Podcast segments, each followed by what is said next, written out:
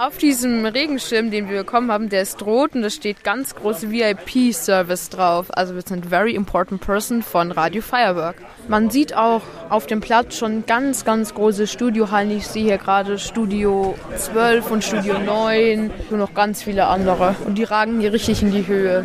Ich bin die Milena, wir gehen jetzt zusammen auf Tour äh, für die nächsten circa eineinhalb Stunden. Unser Gelände ist ziemlich groß, 300.000 Quadratmeter und man kann sich auch schnell verlaufen. Wir gehen aber jetzt erstmal ins 4D-Kino. Und zwar können wir euch da wahrscheinlich nicht mitnehmen, weil erstmal 3D mit einer 3D-Brille und 4D ist eben noch, dass es ruckelt und es kann sein, dass das Mikrofon wegfliegt, deswegen vielleicht können wir euch nicht mitnehmen.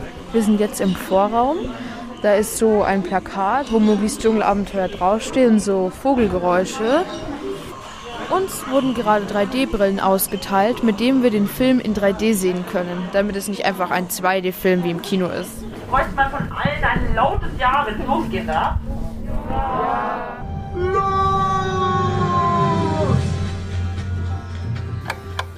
Wir sind jetzt wieder draußen aus dem 4D-Kino. Es war echt cool. Es war überall Wasser da, Wasser dort, Luft. Also Mogli hat sich am Anfang auch auf so ein Blatt geschwungen, ist dann durch die Luft geflogen, man hat das richtig gespürt. Dann sind wir auch mal getaucht, dann hat man überall Wasser, kam einem entgegen. Also es war echt, echt toll. Wir gehen jetzt in die Bavaria Filmstadt rein und beginnen die Tour. Das ist also eine Filmstraße und das ist auch der Vorteil, den man hier hat.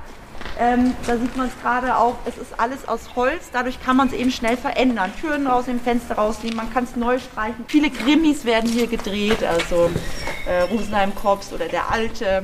Ja, immer hier im Einsatz.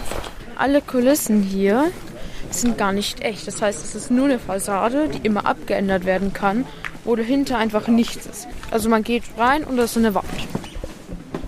Wo wir jetzt eben sind, die Zauberflöte und ähm, zwar in der neuesten Verfilmung der Zauberflöte.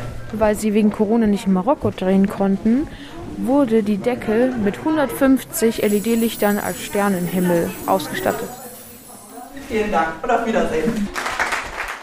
Also es war eine sehr, sehr interaktive Tour und mir hat sie auch sehr gut gefallen.